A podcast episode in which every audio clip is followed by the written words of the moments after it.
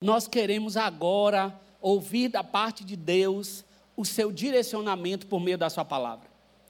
É tão bom esse momento, é tão precioso esse momento da palavra, porque é, a, a, talvez o seu coração ele faça o mesmo que o meu quando eu estou diante da palavra de Deus, que é assim: eu tenho a oportunidade de cada momento que eu leio a tua palavra, Senhor, eu leio me perguntando: o que posso conhecer do Senhor Deus quando leio a tua palavra? Porque Ele me dá a oportunidade de conhecer sobre Ele. O Deus que eu não vejo, mas creio, habita em mim e me dá a oportunidade de conhecê-lo por meio da sua palavra. Que preciosidade que é poder olhar a palavra e dizer: Senhor, o que tu está falando? O que o Senhor está falando sobre tudo o que vejo, mas também sobre mim, sobre as minhas ações, que, que no ano de 2024, você e eu, nós aumentemos o grau da nossa paixão pela palavra de Deus. Bem-aventurado é aquele, irmão, que tem amor pela palavra de Deus. Porque nós aqui, no, no nosso país, nós somos privilegiados. Porque nós temos a palavra em tudo quanto é versão, disponível de todas as maneiras. Irmão, tem Bíblia do empresário, Bíblia do fazendeiro, Bíblia do estudante, Bíblia. Olha, irmão, é tanta Bíblia Sendo que nós, na verdade, só precisamos de uma simples. Mas Deus nos deu o privilégio de termos absolutamente tudo é Bíblia do casal. Quero dar um presente. Meu amigo é engenheiro, daqui a pouco tem a Bíblia do engenheiro. Você entende? Mas quando você, você abre lá, por que, que ela nos abençoa? Porque eu posso ler a palavra de Deus com o autor presente. Não importa em quantos lugares a palavra de Deus está sendo lida, e não importa se é simultânea, o autor está presente em todos os momentos de leitura. Eu não posso deixar de lembrar você que nos acompanha pela internet ou está aqui, tá bem? Que ainda não é membro formal da nossa igreja ou ainda não é batizado nas águas e deseja, saiba que esta é, é importante que você que é membro também saiba disso porque você faz parte dessa comunidade para você orientar os outros irmãos. O curso de integração e de batismo, ele sempre mantém as matrículas abertas, não tem tempo ou período, sempre tem matrículas abertas para que você possa ou se tornar membro formal, ou você que está, é, é, que deseja se batizar nas águas, tá bem? Bom, o tema do ano, é, é também tenho que lembrar você que o pastor Robério, o pastor que sempre aqui fala a vocês, está de férias, tá bem? Então eu vim aqui para substituí-lo, estarei com vocês. Vocês vão ter que me suportar hoje e no próximo domingo, tá entendendo? Mas depois volta ao normal. Aí vocês vão ouvir de novo o grito, tá bem? Eu não vou me arriscar a fazê-lo. Já estão fazendo, tá bem? Nós, o, o tema do ano é chamados para pertencer. Mas nós decidimos, todo ano nós não, não costumamos ter aqui na IBP uma série para janeiro. Não, não é de costume. É, mas nós decidimos colocar uma série de Neemias inspirativa. Com qual objetivo? De ajudar você e a mim a, a, olhar Neemias, a vida de Neemias e dizer o que posso aproveitar da vida de tamanho homem, de um homem assim, que, teve um, que, que, que fez uma grande obra à luz de Deus. Porque todo início de ano nós nos deparamos com um ciclo novo que está diante de nós. Mas não é só na virada do ano, sabe? Às vezes, de maneira individual para você, tem um mês do ano, seja abril, seja maio, seja junho, que você reconhece assim: eu sei que está se abrindo um ciclo novo para a minha vida. E não tem a ver com dezembro. Às vezes, dezembro para janeiro não aconteceu nada. Você fala assim: eu preciso é pensar no meu ano de acordo à luz de Deus. Mas tem um, pode ter um mês no decorrer do ano que você fale, Deus está abrindo um ciclo novo na minha vida. Como é que eu lido com isso? Então nós decidimos assim: vamos olhar para Neemias, para as Sagradas Escrituras e pensar como eu planejo, como eu faço um projeto, como é que eu me disponho, sempre que inicia um novo ciclo, à luz de Deus. Então vamos pensar levando em conta Neemias. Na construção dos nossos projetos, e aí, como introdução, eu quero pensar já três coisinhas que eu nunca posso esquecer. Nas, na construção de projetos, por parte dos filhos de Deus, uma das coisas que eu sei é: precisa ser contemplada a obediência e a dependência. Dependência, porque eu sei que eu tenho um pai e eu dependo dele. Eu não sou autônomo. Eu não sou independente. É curioso isso, porque vai na contramão do que você pensa por natureza. Nós, por natureza, pensamos assim: não quero depender de ninguém. Eu sou independente, mero salvo engano. Ninguém é independente. Por mais que você queira, nós nascemos para depender. Olha só que coisa. Então aceite, irmão. Aceite que você é dependente. Por mais que talvez no seu coração, na sua mente, assim, eu sou independente. Agora, como eu arrumei um trabalho, que eu moro sozinho, pago minhas contas, não dependo de ninguém. Tudo depende lá do cliente que compra. E depende da ação do Senhor que governa tudo e manda os clientes. Então, tudo depende. Tu depende daquele que tem a casa para tu alugar. Tu dependeu dele que se submeteu ao que você quis negociar e que coube no teu orçamento. Esquece, independente tu não é. Então nós já sabemos que somos dependentes e dependentes primeiramente do Senhor. E, e também preciso ser um filho obediente. Não posso é, é, fazer aquilo que eu mesmo penso. Não posso abrir as portas da minha natureza e deixar só seguir o fluxo Siga, tem algumas canções que, é, que, são belas, porque diz assim: siga os intentos do teu coração. Quem é crente diz assim: está amarrado, irmão. Né? Se eu seguir os intentos do meu coração, estou perdido. Preciso que Deus ilumine os meus passos, lance luz sobre o meu coração, senão ele é enganoso e me leva para caminhos tortos. Na construção dos meus projetos, eu preciso que a minha visão ela seja muito vinculada ao Senhor em relação ao discernimento dos tempos, em relação àquilo que ocorre. Senhor, quando eu vejo a notícia, quando eu, ouvo, quando eu vou na reunião do meu trabalho, quando eu vejo o que está acontecendo na minha nação, traz a mim, Senhor, um discernimento do tempo, como eu tenho que agir. Eu vim nessa geração eu não estou na geração é, é, anterior, nas gerações anteriores. Eu vim nesse tempo. É nesse tempo que o Senhor quer me usar. É nesse tempo que o Senhor pode me usar. Aqueles que têm idade mais avançada pensam assim: nessa idade eu tenho uma sabedoria e uma capacidade que eu não tinha na anterior, que eu seja usado na plenitude na idade que tenho. O que é mais novo, que tem mais vigor físico, que tem uma capacidade maior em, em relação a, a, sua força também coloca, Senhor, esse é o tempo do meu vigor físico. Que ele seja usado para o Senhor, porque daqui a um tempo eu estou em um outro ciclo de vida. Em todos os ciclos há discernimento da parte do Senhor para que eu entenda o que tenho que fazer. Ninguém fica isento. Não importa a forma, às vezes até mesmo ou, ou uma limitação do organismo, ou do corpo, ou da saúde, nada impede de servirmos ao Senhor. Por isso, Ele nos pode dar discernimento.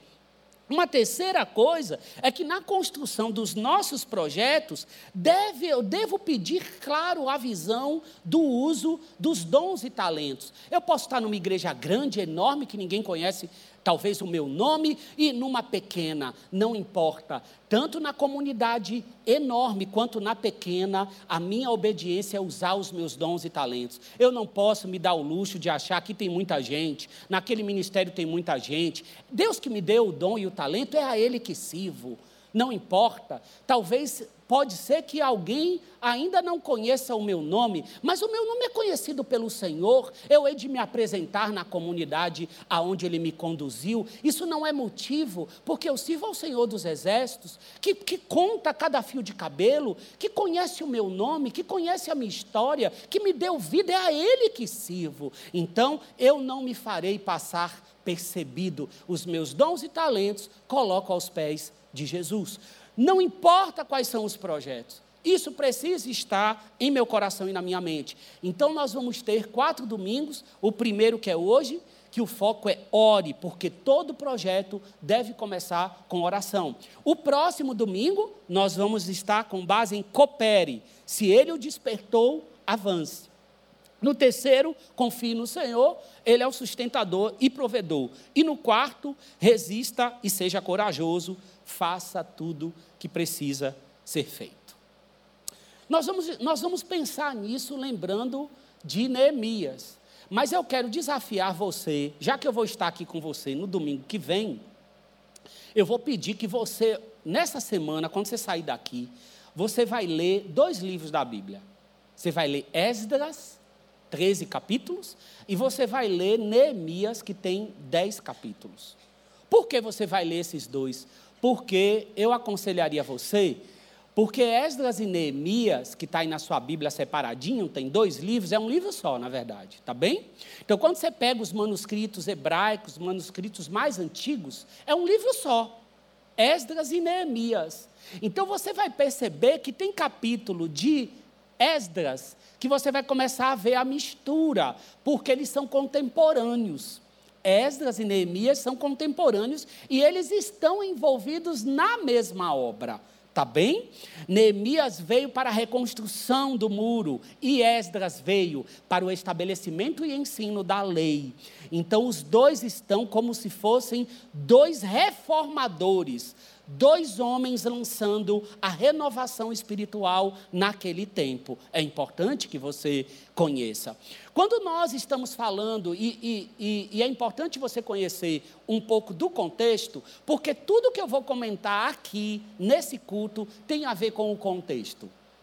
Então eu não estou contando algo para encher o nosso tempo, que já é curto, mas para que você consiga conhecer quem é o, o, o seu Deus e como Deus agiu na história. Deus separou para si um povo. Só que esse povo, devido o quanto que da forma que ele estava vivendo, ignorando, se envolvendo com idolatria, pecando em todos os, os sentidos, o povo foi entrando em desordem a tal ponto que Deus, foi necessário que Deus atuasse com justiça então havia o reino do norte, que tinha como capital Samaria, Israel, e Judá, que tinha como capital Jerusalém. Então, quando foi dito, você vai olhar os profetas pré-exílio, por exemplo, como Jeremias, que foi um dos que eu vou falar aqui para você, eles que disseram: olha, se vocês continuarem do jeito que estão, sabe o que vai acontecer? Lembra de Abacuque? Aquilo que você canta aqui, ainda que a figueira não floresça, não é assim? Ainda que não tenha gado nos currais, não é assim? Então, o que Abacuque, o sofrimento de Abacuque, foi porque quando Abacuque chegou diante do Senhor, o Senhor disse assim: Olha, sabe o que acontece, querido? Não vai adiantar seu lamento, porque eu vou enviar um povo forte que vai arrebentar com tudo. Abacuque entrou em parafuso. Então, naquele momento, Deus estava avisando que entraria com justiça. O que, que aconteceu? Não deu outra. 722 antes de Cristo, o que, que aconteceu? A Síria invade e domina Israel. Lá se foi Reino do Norte. Não existe mais. Judá seguiu pelo mesmo caminho. Quando dá a partir de 609 a.C., o que, que acontece? Agora quem está dominando tudo não é a Assíria. Quem está dominando tudo é a Babilônia. Então a Babilônia vem agora e o que acontece? Começa o exílio do povo de Judá. 609 começa, 609, 608. Em 587, 586, o que, que acontece? O processo completa, o templo é derrubado, os tesouros são levados e Judá foi levado para o exílio. A palavra era decretada que eles ficariam 70 anos no exílio. Não foi assim? E agora, quando no ano de 538 bate o relógio do Senhor, tum, é o ano que estava decretado que eu traria meu povo de volta, porque é o remanescente e eu vou fazer dele o meu povo. Esse povo não vai sumir. Promessa de Deus. E aí o que acontece? Deus começa a trazer o seu povo de volta. Mas como é que ele trouxe o seu povo de volta? E isso eu gosto, e é importante que você saiba, porque Esdras 1 vai dizer isso. Olhe, o governador da época era Ciro. E o que, que acontece? Ciro acordou de manhã e decidiu: vou liberar esse povo para voltar. Não, a Bíblia diz que é assim: Deus, Deus despertou o coração de Ciro. Ciro não era crente, irmãos, pagão, rei pagão. E aí muitas vezes é, é, aquele coração que nós temos assim, e agora nós estamos entregues a um líder ou a um governo que não serve ao Senhor. O que, que vai acontecer comigo, irmãos? Deus governa sobre tudo e sobre todos. Deus havia decretado que naquele ano o povo dele seria liberado. Então é agora que você é nesse é nesse contexto que você lê Esdras e Neemias, tá bem? Porque o povo está voltando do exílio. E o que acontece? Nesse ano nós temos primeiramente em 538 volta Zorobabel, Sesbazar, Josué, e aí começam então o trabalho de reconstrução do templo. Mas em 458, quem é que vem com mais uma leva? Esdras.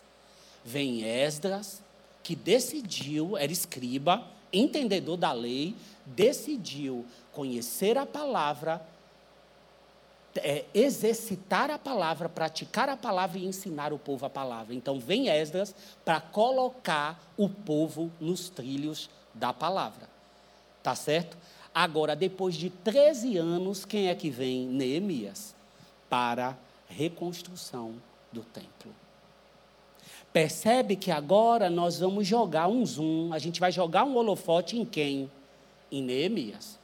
Porque a gente quer ver agora, entenda bem, nós estamos falando de uma obra maior. E é importante você saber por que está contando tudo isso. Porque você está dentro de uma obra infinitamente maior. Você está lá no seu trabalho, naquilo que você faz, naquilo que Deus chamou em 2024. É uma partezinha de uma obra maior, mas que Deus conta a cada um dos seus filhos e conta diante da sua obra poderosa, daquilo que ele está fazendo. Ele está fazendo coisas preciosas na terra. E aí, qual é a sua fala? Vai ser a oração daquela missionária. É, se você não conhece, ela teve a oportunidade de vir aqui dar aula uma vez no Perspectivas, que é a Nauzira. A Nauzira já está uma senhorinha. Mas ela dizia assim: a oração dela era assim: Deus, não me deixe fora do que o Senhor está fazendo na terra. Deus, não me deixe fora daquilo que o Senhor está fazendo nessa terra. E eu quero ler para vocês, nesse momento não há necessidade de vocês abrirem, tá bem? A Bíblia. Eu quero só ler rapidinho, porque eu vou pedir para que você abra em Neemias. Eu vou pedir para que você abra em Neemias. Mas eu quero contextualizar, porque aqueles que querem ir um pouquinho além, Fala assim, ó oh, pastor, eu vou ter tempo para ler Esdras Neemias, ainda vai sobrar um tempinho, viu? Você quer dar mais uma lição? Aí eu vou dizer assim, leia, depois que acabou, tem tempo ainda? Você vai ler Ageu e Zacarias. Porque Ageu e Zacarias eram os dois profetas que estavam naquele momento profetizando para que o negócio caminhasse. Tá bem? Então você costuma ler tudo separadinho, né? Mas se você ler esses livros, vocês vão ver que eles estão cruzados, acontecendo no mesmo tempo. Tá bom? Então, se tiver um tempinho. Ah, eu só vou ter tempo de ler um, pastor. Leia Neemias. Não, pode, pode me dar. Esdras e Neemias, é um livro só. Tem mais tempo, Ageu e Zacarias. Tá bom? Então, vamos lá. Agora eu quero mostrar para vocês o que, que aconteceu nesse tempo. Quem foi que profetizou que esse tempo aconteceu? Eu quero ler um só, para que você veja que é verdade o que eu estou falando. Lá em Jeremias 25, 11 até o 14, diz assim: toda esta terra se tornará uma ruína desolada. E essas nações estarão sujeitas ao rei da Babilônia durante 70 anos. Olha o que foi dito por Jeremias. Durante 70 anos. Quando se completarem os 70 anos, castigarei o rei da Babilônia e a sua nação, a terra dos babilônios. Quem era a Babilônia? quem foi lá e o que fez com Judá. Levou Judá ao exílio. O que Deus está dizendo? Quando passar 70 anos, sou eu que trago justiça agora para quem invadiu, que foram os babilônios. Por causa de suas iniquidades, declara o Senhor, e a deixarei arrasada para sempre. Cumprirei naquela terra tudo o que falei contra ela tudo que está escrito neste livro e que Jeremias profetizou contra todas as nações, porque os próprios babilônios serão escravizados por muitas nações e grandes reis. Eu lhes retribuirei conforme as suas ações e as suas obras. Quem foi que dominou a Babilônia? A Pérsia. E agora, quando você lê Esdras 1, o que, que vai estar escrito? Isso aqui, ó. Acabou os 70 anos. O que, que acontece? Olha só. No primeiro ano do reinado de Ciro, rei da Pérsia, a fim de que se cumprisse a palavra do Senhor falada por quem? Por Jeremias, o Senhor despertou o coração de Ciro. Entende? Quem foi que fez essa obra? Foi Deus. Quem é que estava no governo? Ciro, pagão. Mas quem foi que despertou o coração dele? Deus. Isso é bom, tá bem? Para que nós não olhemos Deus como se fosse alguém que não intervém, que não mexe na história, que não coloca o dedo no governo, que não muda um curso, que não muda nada.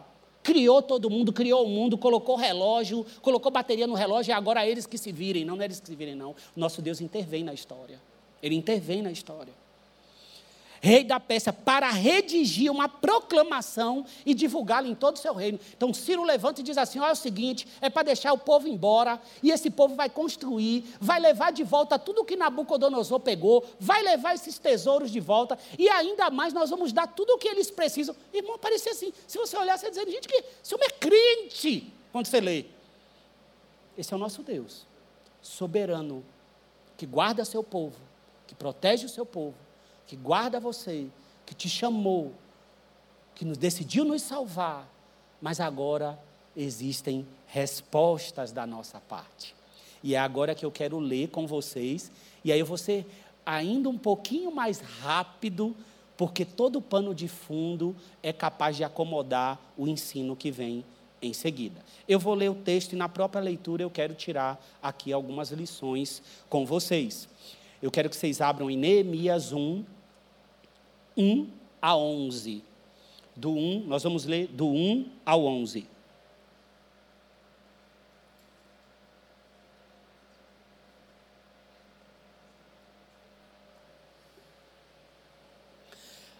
Entenda que o que nós vamos ler aqui, da parte de Neemias, é o terceiro que foi. Esdras já estava. Zorobabel também, questão de construção do templo. Nós estamos agora falando aqui especificamente de Neemias. Palavras de Neemias, filho de Acalias. No mês de Quisleu, no vigésimo ano, quando eu estava na cidadela de Suzã, veio Anani, um dos meus irmãos, com alguns homens de Judá então lhes perguntei a respeito dos judeus que escaparam e que sobreviveram ao exílio e a respeito de Jerusalém. E eles me responderam: os restantes, os que sobreviveram ao exílio e se encontram lá na província, estão em grande miséria e humilhação. As muralhas de Jerusalém continuam em ruínas e os seus portões foram destruídos pelo fogo. Quando ouvi estas palavras, eu me sentei, chorei e lamentei por alguns dias. Fiquei jejuando e orando diante de Deus dos céus. Eu disse: Eu quero que você dê uma paradinha aqui. Aqui tem o primeiro ponto que eu quero falar com vocês. Eu vou falar quatro. Eu quero pegar quatro lições com base no tema dessa ministração que é ore porque todo projeto começa com oração. Então eu quero pensar que Deus está fazendo uma, uma grande obra e continua fazendo uma grande obra na geração que nós estamos. Agora a pergunta é: muitas coisas poderão acontecer por meio das minhas mãos, dos meus pés e da minha vida, a depender também de como eu respondo a esse Senhor. Como eu respondo em obediência como eu vivo diante das suas instruções. o quanto eu o amo e eu quero me entregar a cada dia mais ao Senhor, porque daqui a um tempo estarei com o Senhor eternamente. Lá eu continuarei a adorar, mas tem algumas coisas que é somente aqui. Evangelização, por exemplo, do mundo. Quem é que vai evangelizar no céu, pelo amor de Deus, se você já está lá? Vai evangelizar quem está tá no céu? Então o negócio é aqui. Então tem coisas que é da parte do Senhor para nós, aqui, enquanto temos vida, vigor, recursos. E a primeira coisa que Neemias nos ensina se chama termômetro do coração. Você pode anotar aí. Termômetro do coração. Porque quando ele ouviu, quando nos ouvidos de Neemias, chegou a seguinte questão: sabe como é que está o povo lá? O povo realmente está voltando, voltando, mas o negócio lá está preto. A situação está difícil. Inclusive, o que quer dizer ali, o texto é, nessas tentativas de reconstrução, de, de muro, reparos de muros, como Esdras mesmo cita quando você quando você lê Esdras, você vai ver que o negócio estava muito difícil para ocorrer, para acontecer. Quando Deus nos chama para algo, não quer dizer que é fácil, não quer dizer que obstáculos não vão se levantar. E, o, e a cidade estava sem os muros. Aí você pode falar, tanta coisa para fazer, o povo com tanto problema, para que vai mandar para a reconstrução de muros? A grande questão é como pensa o Senhor. O que os muros representavam naquele tempo? Os muros representavam a segurança da cidade. Se a cidade está sem muros, o que acontece? Ela está suscetível aos ataques, às guerras, e os muros, muitas vezes, os muros ali estão representando a segurança da cidade. É claro que a segurança da cidade é o Senhor, mas ele se manifesta levantando os muros. Aquilo era o sinal de segurança, mas é óbvio que quem é a segurança? O Senhor. Haja vista, se tu tem condição, tu põe o seguro no teu carro. Se alguém perguntar assim, teu carro ficou aonde? Está lá na rua de trás, aquela rua é perigosa. Ah, eu tenho seguro. Não é assim que você fala? Ou depois você diz assim, olhe, mas meu maior segurança é o Senhor. Tem seguro, mas eu confio é nele. Mas cadê que tu tira o seguro? Mas por quê? Porque nós não somos burros. Não é mesmo? Ele nos deu a condição de termos o seguro. Eu ponho seguro, eu vivo na terra. Mas eu confio no Senhor. Quem me deu a condição de ter esse seguro é o Senhor. Então, funciona que naquele instante estavam em ruínas. Era necessário a reconstrução dos muros. Mas perceba que quando Neemias escuta isso, Neemias não fica apático. E a primeira coisa que eu quero deixar aqui como ensino, eu vou, eu vou ter que ser em cada ponto curto, queria que tivesse mais tempo, para a gente falar com detalhes em cima de quatro pontos. Mas o primeiro é, como é que funciona o termômetro do teu coração? Porque se em 2024 você quer que os teus projetos reflitam os projetos do Senhor, a primeira pergunta é: como funciona o termômetro do teu coração? O que é termômetro do coração? É sinônimo de compaixão. Se você escuta qualquer coisa da parte de Deus, qualquer projeto da parte de Deus, ou qualquer povo que está sofrendo, e o teu coração é apático, dificilmente os seus projetos refletirão, refletirão os projetos do Senhor. Porque até as nossas emoções, elas também servem ao Senhor. Talvez diga assim: eu não tenho isso, de me inclinar, de chorar, de meu coração ser desperto. Eu sou totalmente racional. Querido, Deus usa até nossas emoções. Quando a gente chora, está adorando também. Quem está chorando lá na adoração também está adorando ao Senhor, porque as emoções foi Ele que criou. Então as emoções elas também impelem o nosso coração a algo. E às vezes nós temos que olhar assim: o meu coração é um coração inclinado? Ou ele já é por si só duro em relação do que ouve ou vê? É como se tivesse anestesiado diante de dores, diante de sofrimento, diante de projetos que são apresentados na igreja. O missionário vem, mostra o campo, mostra tudo. Você que Deus te abençoe, você lá e eu cá. E você tem um coração assim.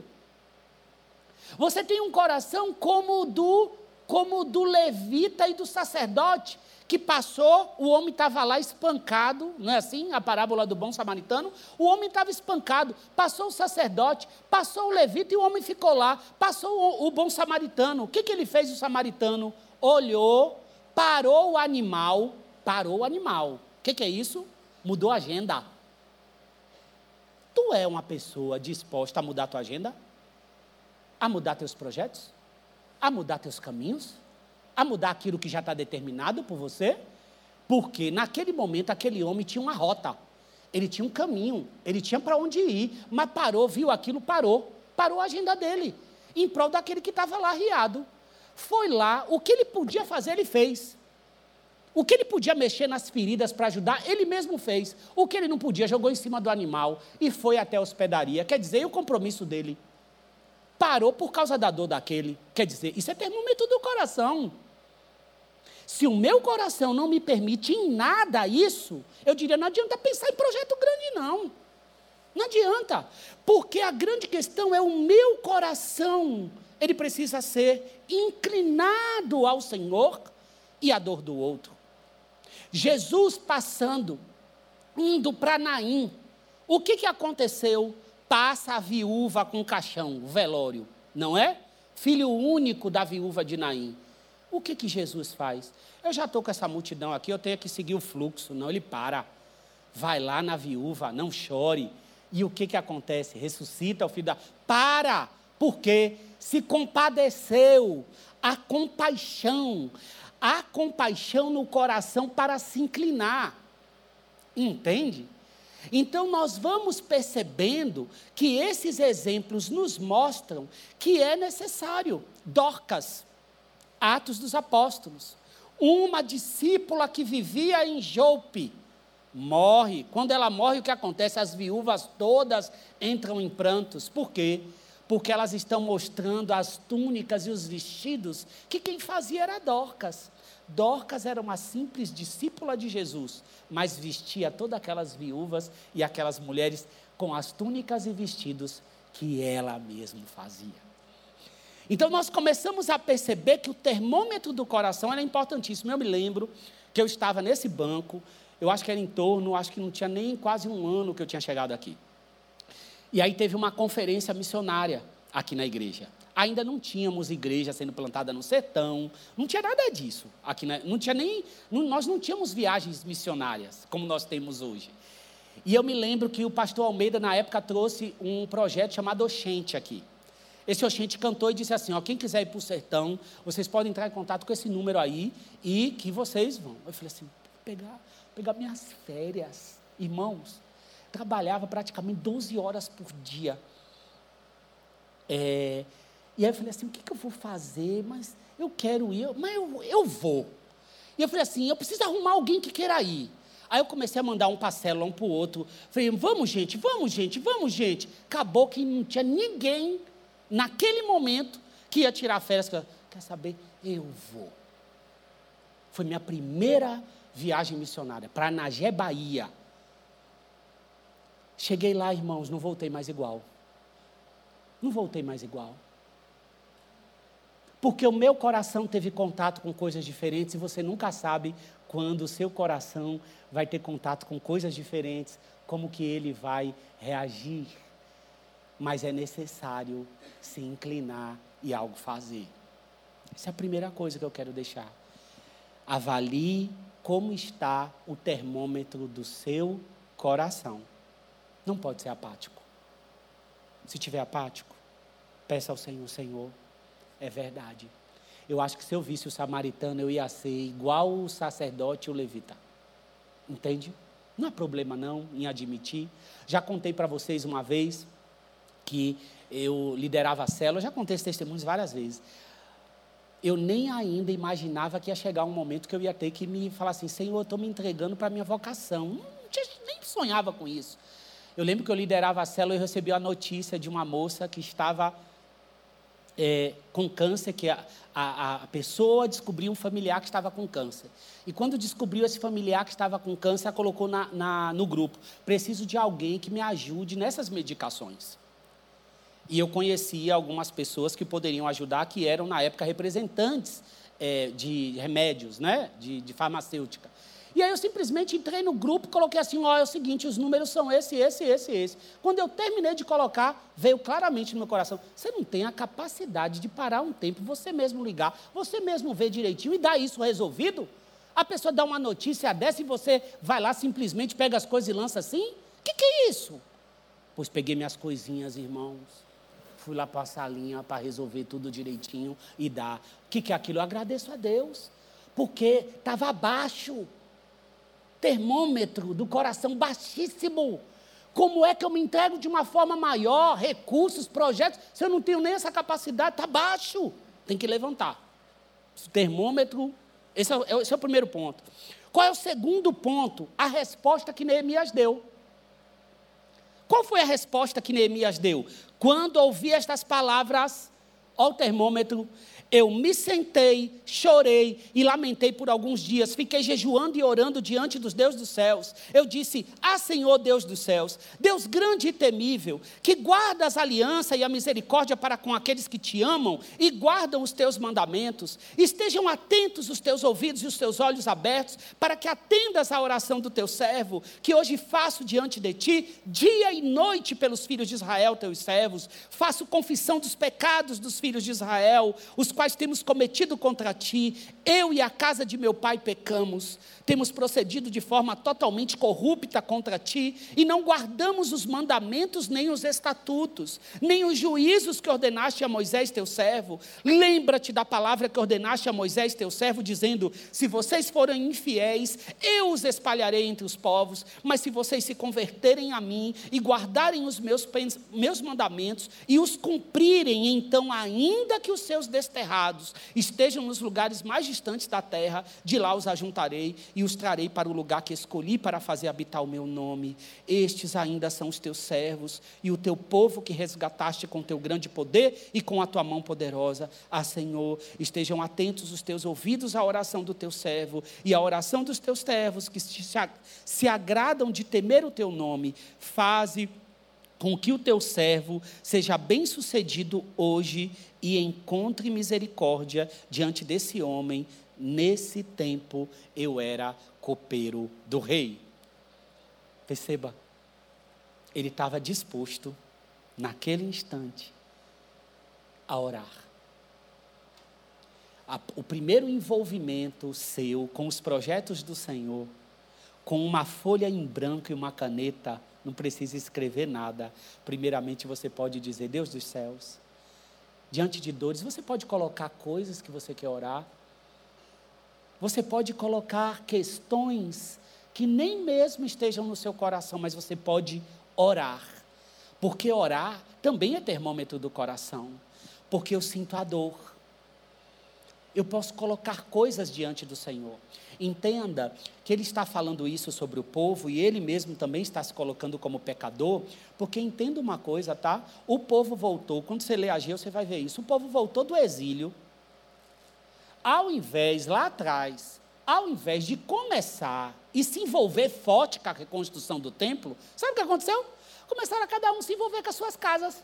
Ah, vou cuidar da minha moradia. Vou morar, de, vou morar em casa de luxo. Eu vou cuidar da minha vida. E nisso vem Ageu, profeta do Senhor, para dizer: o que, que é isso? Vocês estão aí, cada um preocupado com as suas próprias vidas, enquanto eu estou falando que é para reconstruir o templo. Aí rapidinho eles, ó, foram. É assim com a gente. Está pensando só em você? Olha esse planejamento aí. Só tem coisa para a tua própria vida, para os teus próprios interesses, para você criar uma conta maior, para você ter um lugar de refúgio, para você estar tá isso. Cadê a pergunta para mim? O que, que eu quero reconstruir na terra? O que, que eu estou fazendo e você precisa se envolver? Aonde que você pode mandar recursos porque eu estou falando? Aonde que está a pergunta? Aonde que está a oração? Porque na oração nós já somos frutíferos. Já somos frutíferos quando colocamos os joelhos e dizemos: Que tu queres, Senhor. Fala com teu filho porque estou clamando. Fala com teu filho porque estou me derramando diante de ti. Neemias também jejuou, porque o jejum deixa o ouvido mais sensível ao que Deus quer. O jejum é como se você dissesse para o seu estômago assim: ó oh, estômago, tem alimento que é melhor do que o que tu põe para dentro. Tem um alimento que me alimenta por inteiro. Tem um alimento que alimenta a minha alma. Tem um alimento que não só alimenta o meu corpo físico, porque é da palavra dele que o alimento é gerado. Eu estou te ensinando quem é o Senhor e quem você precisa ouvir. O jejum humilha a alma, humilha o meu ser, humilha o meu querer, para tornar a vontade de Deus mais clara e mais sensível. Quando eu oro e jejuno, me humilho diante do Senhor para que a sua vontade e a sua voz fique mais alta do que as vozes que tenho ao meu redor. Então, a segunda coisa é a oração, o clamor, ela mostra qual é a minha participação. Pode ter algumas causas que a sua participação é só orar. Mas aí vem agora o terceiro ponto que eu quero contar a você. Nós vamos continuar. Neemias 2. Agora você entra em Neemias 2. Fique tranquilo, tu vai sair aqui no tempo, tá bem? Neemias 2. Olha só. No, no mês de Nissan, no vigésimo ano do reinado de Artaxerxes, uma vez posto vinho diante dele, eu peguei e ofereci ao rei. Ora, nunca antes eu tinha estado triste diante dele. Então o rei me disse: Por que o seu rosto está triste se você não está doente? Isso tem de ser tristeza do coração. Então fiquei com muito medo e lhe respondi. Fiquei com muito medo e lhe respondi: Que o rei viva para sempre. Como não estaria triste o meu rosto? Se a cidade onde estão sepultados os meus pais está em ruínas e os seus portões foram, foram queimados. O rei me disse: O que você me pede agora? Então orei ao Deus dos céus e disse ao rei: Para aqui. Terceiro ponto. O que, que é? Tenho que discernir o pós-oração pós-oração. Porque quando eu começo a orar, Deus é um Deus que responde. Se você fizer isso, vão vir respostas. Vão vir respostas. E Deus começa a trabalhar para que fique nítido a vontade dEle. E quais são os passos que você deve dar. Perceba nesse instante que não é comum um copeiro ficar com a fisionomia triste. Você está vendo ali, né? O copeiro, assim, ele estava com uma fisionomia um pouquinho tristinha, né? Não é comum, porque os funcionários daquele tempo, diante do rei, tinham que separar. Sabe aquilo que nossos pais, agora eu escuto menos, mas nossos pais falam assim: olha, é o seguinte, entrou na tua empresa, deixa os problemas lá na porta e entra só você. Quem é que faz isso? Né? Assim, fala assim: eu sou um só, né? Deixa tudo na porta, deixa os problemas tudo na porta e entra sorrindo. Na verdade, era assim que aqueles funcionários tinham que agir. Neemias está com problema, está com alguma questão, mas assim, diante do rei, chega bem, feliz, disposto. Era assim que tinha que chegar. Mas nesse dia em específico, os sentimentos e emoções de Neemias já demonstravam coisas que trariam a vontade de Deus. Olhe como Deus é, usa absolutamente tudo para tornar claro a vontade dele. Um diálogo no corredor, algo na empresa, um, um momento da, do culto. Deus vai trabalhando, você está orando, você está buscando da parte do Senhor, os projetos e ações que você deve fazer vão surgindo. Eu não estou dizendo aqui de que você, olhe, espere tudo isso para saber que tem que evangelizar o, o pessoal do seu trabalho. Não é disso que eu estou falando. Das coisas que, diante das instruções que já estão claras, você precisa fazer. Não precisa que nada mais venha em sua direção. Mas tem horas que o nosso coração quer buscar coisas além.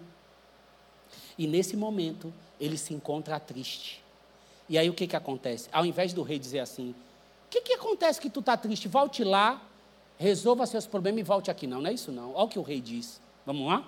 Vamos ouvir o que, que o rei diz. Olha só. O rei me disse: O que você me pede agora?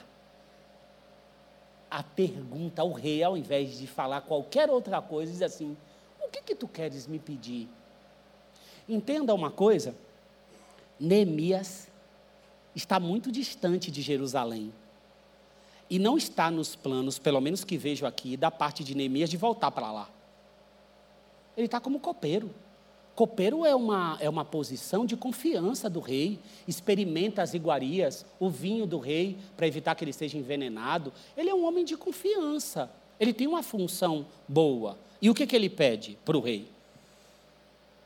E disse ao rei: Se for do agrado do rei, este, se este seu servo encontrou favor em sua presença, peço que o rei me envie ajudar a cidade onde estão os túmulos dos meus pais, para que eu a reconstrua. Então o rei, que tinha Raia sentada ao seu lado, me perguntou: Quanto tempo. Diz aqui.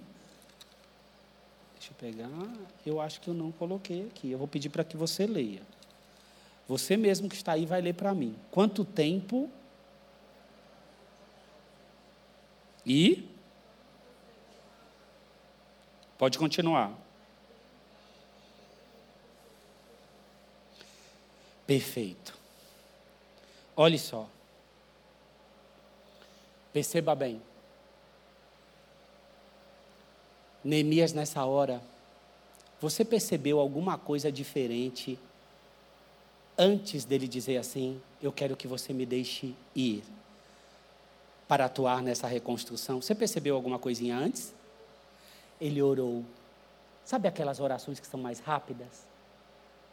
Aquelas orações que você está diante, porque assim, pense assim: Neemias estava em oração todo o tempo. Na hora que aquilo veio, o que, que Deus deu? Discernimento. Senhor, eu estou vendo aqui um negócio se abrindo. Sabe aquela oração que a mãe faz pelo filho para se converter? Daqui a pouco o filho passa um belo dia, quando nada já passou três anos orando, jejuando, pedindo, fala assim: mãe, quando que é o dia, o horário lá do culto mesmo? Ah, então tá bom. Você está entendendo? É um negocinho, um fiozinho que vem. O marido, que a mulher está orando para se converter, que chega um dia e diz assim: Olha, sua comida estava tão boa, que só falta você dizer que milagre é esse. Que não faça isso, hein? Você está entendendo? Porque às vezes a gente não coopera, né? Às vezes a gente não é copeira, nem copeiro, né? Então você entende que nós temos que ter também o discernimento para entender como é que Deus está respondendo essa oração. Eu me lembro que quando eu. É, é, eu não vou contar isso agora, mas eu fui o primeiro a me achegar, né? A igreja aqui, a Batista do Povo e nós estávamos passando por uma situação muito difícil na minha família, e logo depois a minha mãe também foi, não para essa aqui, mas para uma outra. E só faltava o meu pai. Né? Na verdade, ele já estava em uma. É, é, já era, como que eu posso dizer assim, convertido, mas havia muitas questões de religiosidade na nossa família. E meu pai ainda estava realmente nessa questão. E começou muita briga em casa por causa dessa separação, né? que eu estava, minha mãe também estava, nós saímos do lugar aonde os três estavam. Isso gerou muita confusão. Mas eu não poderia voltar atrás porque aquele era o caminho correto a fazer. Mas nós passamos por uma situação muito difícil, com falas, com brigas, e somente fiz uma coisa. Uma coisa somente eu fiz. Foi orar todos os dias me comprometi com o Senhor de que todos os dias eu acordaria de manhã, eu me ajoelharia, pegaria o meu caderninho, apresentaria para ele aquela situação. Nada eu faria a não ser responder bem, falar bem e estar com o tempo. Até não digo que essa foi a única situação, mas eu tive que, que eu quero contar para você uma específica, que foi um dia aonde meu pai disse: Eu quero que você vá no mercado comigo. Meu pai, nunca fui mercado com meu pai. Eu disse assim: tem coisa aqui. Pois quando a gente chegou, começou a escolher as frutas, então meu pai trouxe um assunto aonde eu tive a oportunidade de conversar com ele. Não vou entrar aqui no mérito do que foi, mas eu quero dizer para você que o que está escrito ali é verdade hoje. Não importa qual seja a grande obra que ele esteja fazendo. Ele conta com que também estejamos preparados para a hora que aquilo vem. Ciro era, era pagão. O teu chefe não é crente muitas vezes, mas aquilo que você anseia, Deus está tudo no governo e no controle. Olha a forma de Neemias responder ao rei: o que eu preciso? Que você me libere ele. Quanto tempo que é? Então está liberado. Fazia parte da obra do Senhor e Neemias estava disposto a ir.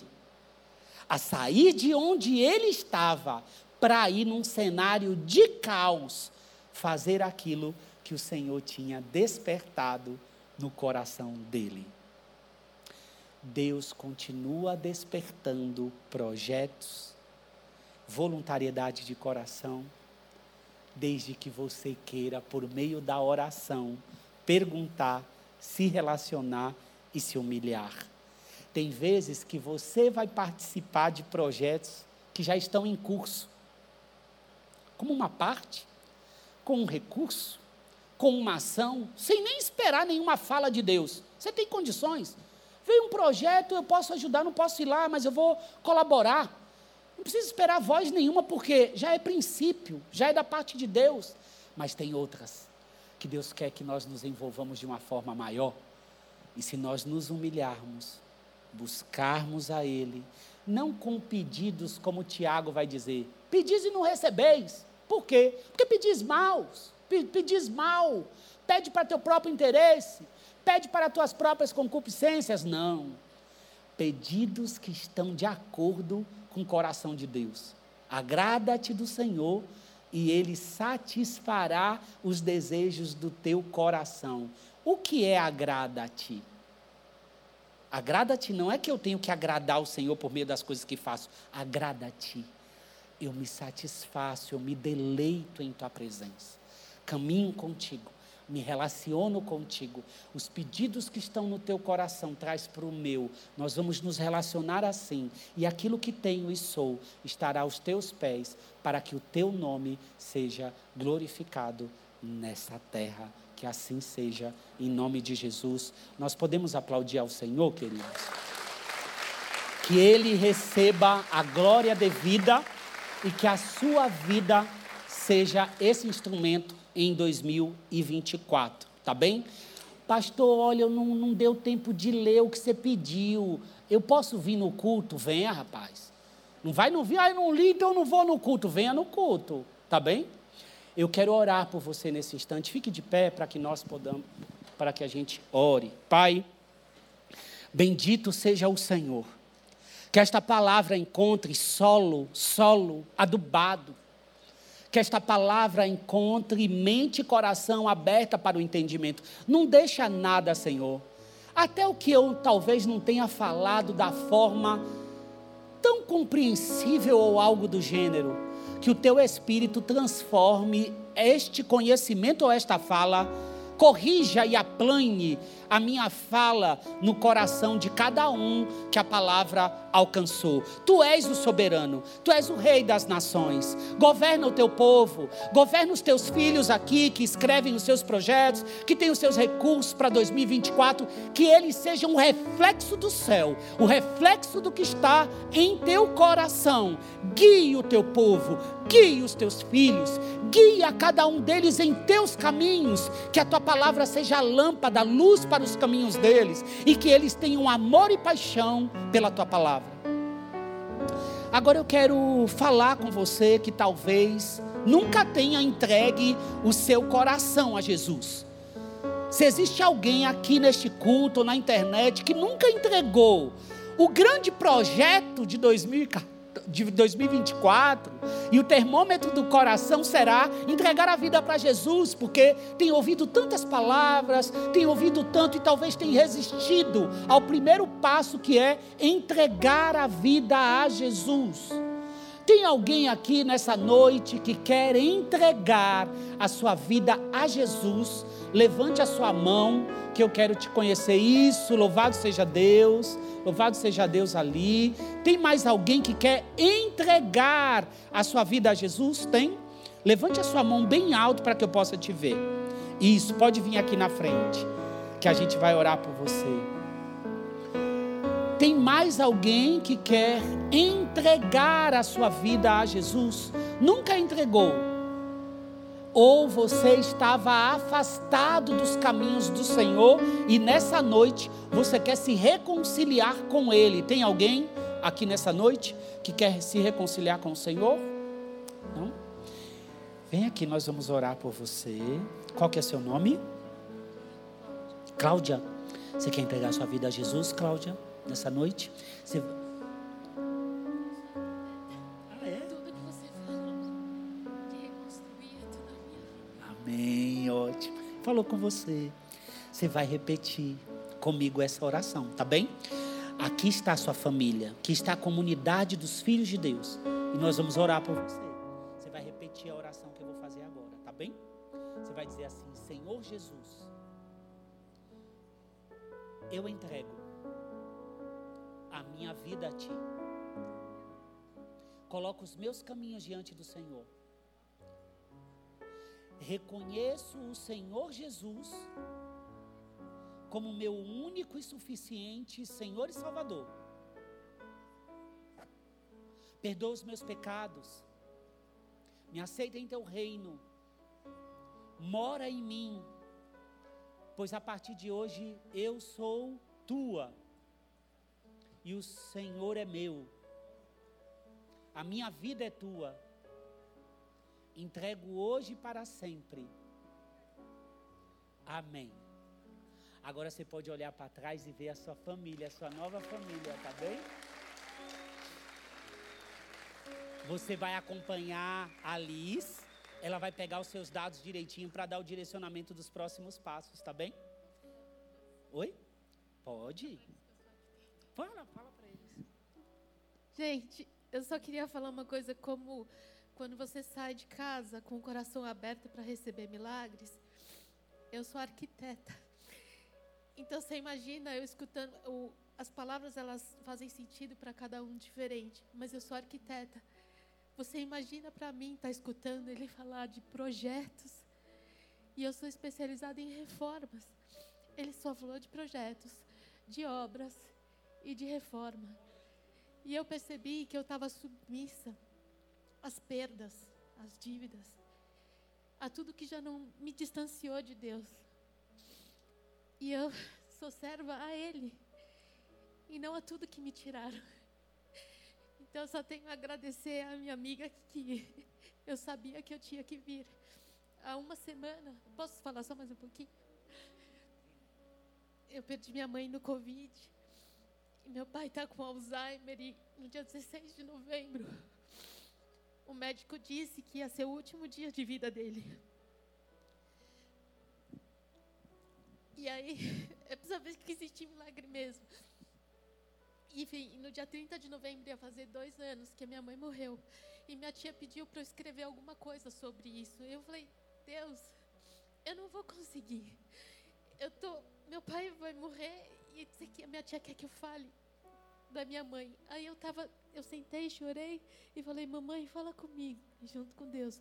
Eu estiquei a minha mão peguei um livro que estava na minha frente, não era a Bíblia, mas quando eu abri, estava dizendo Lucas. Aí tinha os dois pontinhos, eu sou budista, eu não sabia dizer lá, era três pontinhos, dois pontinhos, enfim. E aí ele falou assim, contou uma história de que um rei, um rei, o servo dele estava doente. Aí o rei pediu para chamar Jesus. Ele falou assim: "Ah, eu gosto muito desse servo. Então eu vou chamar Jesus para ele curar Jesus". Aí Jesus foi lá, aí de repente Deus falou, o rei falou assim: Ah, eu acho que eu não sou digno de Jesus vir até aqui. Aí Jesus falou assim: Ué, por que não? Aí só que eu sei a história e Jesus ele falou assim: Nunca vi uma fé tão grande em Israel. Mas eu sei que esse enfermo se curará porque essa é a maior a maior fé que existe. E no que ele se virou, o servo se curou. Aí eu, fe... eu, eu vou falar num português meio informal. Eu fechei o livro e eu falei assim: Deus, você está me zoando? O papai vai morrer. Por que você está me falando que Deus vai curar o meu pai? Foi o médico falou. E aí eu percebi que eu estava colocando a minha fé no médico. Quando toda a minha fé estava em Deus. Às sete horas da manhã do dia seguinte, os médicos ligaram falando: vem pegar seu pai que ele está em alta. Ele está em casa. E ele está bem. Então eu percebi que, por mais que os médicos operem pela mão de Deus, a nossa fé é em Deus, porque Deus é maior, inclusive, do que aquele médico que falou: eu dou cinco horas para ele. Então eu tenho muita gratidão por estar enxergando a minha fé de novo. Muito obrigada, gente. Deus te abençoe. Deus te abençoe.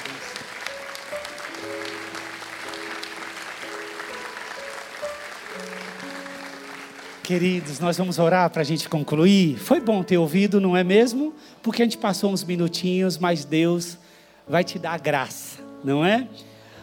Vamos orar, Pai, que o Senhor guie o seu povo em paz e segurança. Que se existe alguém entre nós que os muros precisam ser reconstruídos pelo Senhor, que assim faz. Aqui está o teu povo à disposição do Senhor.